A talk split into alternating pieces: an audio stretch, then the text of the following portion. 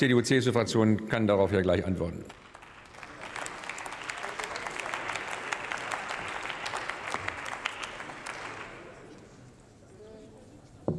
Sehr geehrter Herr Präsident, liebe Kolleginnen und Kollegen, ich möchte so Otto Fricki antworten, es ist schon echt mutig, es ist schon wirklich mutig, was hier der Herr Bundesfinanzminister jetzt in Stellvertretung der Staatssekretär Florian Tonka heute uns als Haushaltsentwurf vorlegt. Mutig deshalb, weil man sich verwundert, die Augen reibt, was hier alles nicht zusammenpasst. So ruft die Bundesregierung seit Wochen die Bürgerinnen und Bürger auf zum Verzicht, weniger duschen, weniger heizen, weniger Autofahren und, und, und. Und was machen sie im Gegenzug? 10.000 zusätzliche Posten in den Ministerien, eine ungezügelte Verschuldung und eine desaströse Krisenpolitik.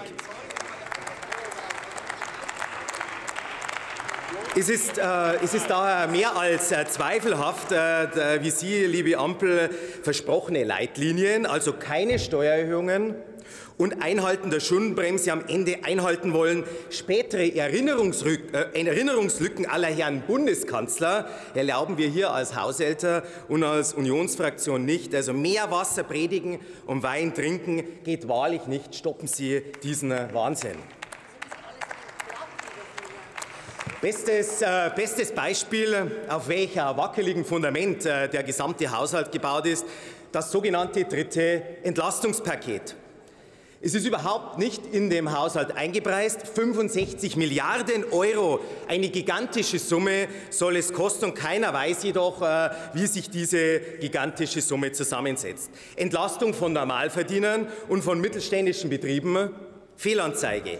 Wieder einmal hat die Regierung die Selbstständigen, die Handwerker, die Freiberufler und die kleinen und mittleren Unternehmen, vor allem auch im ländlichen Raum, vergessen.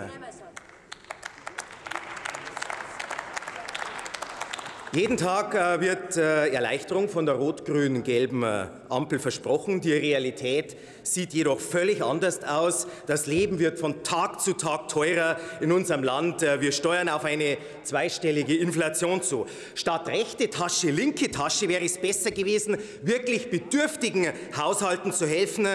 Der Bundeskanzler zitiert in diesem Zusammenhang häufig die Liedzeile You'll never walk uh, alone. Ich antworte Ihnen gerne mit einem anderen Lied. Let it be. Lassen Sie es sein, die leeren Versprechungen, und gehen Sie an die wirklichen Ursachen ran.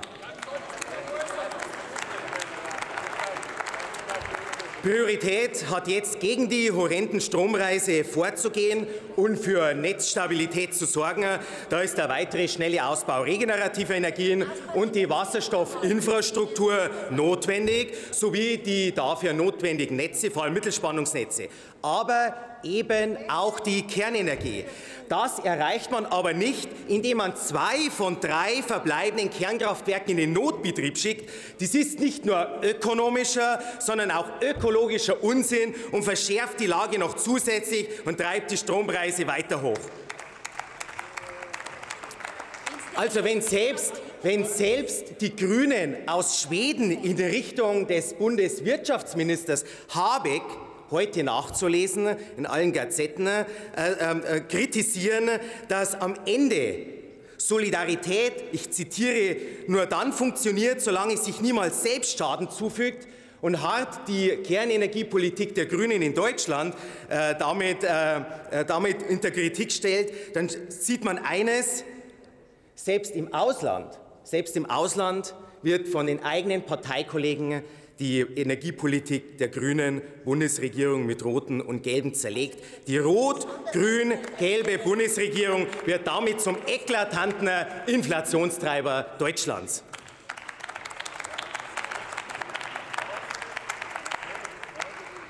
In meiner Heimatregion Landshut-Kelheim steht eines der letzten Kernkraftwerke mit ISA 2, eines der sichersten und zuverlässigsten Kraftwerke der Welt. Und ich kann Ihnen versichern, die gesamte Mannschaft vor Ort in Essenbach steht bereit, um die Energieversorgung Deutschlands sicherzustellen. Sie braucht jedoch jetzt Planungssicherheit. Der Ball liegt in Ihrem Spielfeld, liebe Ampel. Lassen Sie Ihre ideologischen Scheuklappen fallen und machen das Tor. Wir als Union unterstützen Sie da gerne. Der der Staat ist momentan krasser Inflationsgewinn. Um den Bürgerinnen und Bürgern wirklich zu helfen, fordern wir als CDU und CSU ein, dass die Steuermehreinnahmen des Staates auch an die Steuerzahler zurückgegeben werden. Es gebietet Anstand, diejenigen in den Fokus zu nehmen, die jeden Tag zur Arbeit gehen und unser Land am Laufen halten. Zudem werden in allen Branchen mittlerweile Arbeitskräfte gesucht. Um diese Mehrarbeit überhaupt zu packen, müssten wir beispielsweise freiwillige Überstunden steuerfrei stellen. Leistung muss sich wieder lohnen in unserem Land. Dafür kämpfen wir.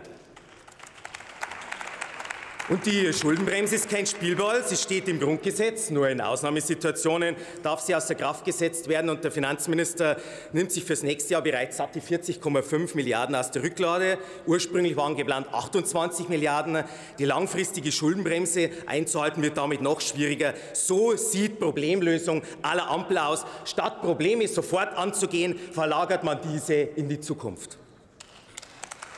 Und auch, auch der Blick auf die mittelfristige Finanzplanung zeigt, dass die Koalition weiterhin den Schuldenpfad beschreitet. Im Zeitraum 23 bis 26 sind jetzt schon zusätzlich Schulden von über 56 Milliarden Euro eingeplant. Und leider ist nicht erkennbar, dass die Ampel beim Sparen an der richtigen Stelle besonderen Ehrgeiz entwickelt. Herr Präsident, ich komme zum Schluss. Äh, die Ampel darf am Ende die Realität nicht aus den Augen verlieren. Eine Schulden Schuldenexplosion, wie sie sie momentan betreibt, ist mit uns als Union nicht zu machen. Die Ampel ist deshalb anzuraten, schnellstmöglichst ihren Koalitionsvertrag Herr zu Kollege, überarbeiten bitte. und neu zu priorisieren. Herzliches Vergelt's Gott fürs Zuhören. Vielen Dank, Herr Kollege Osner. Nächste Rednerin ist die Kollegin Dr. Wiebke Esther, SPD-Fraktion.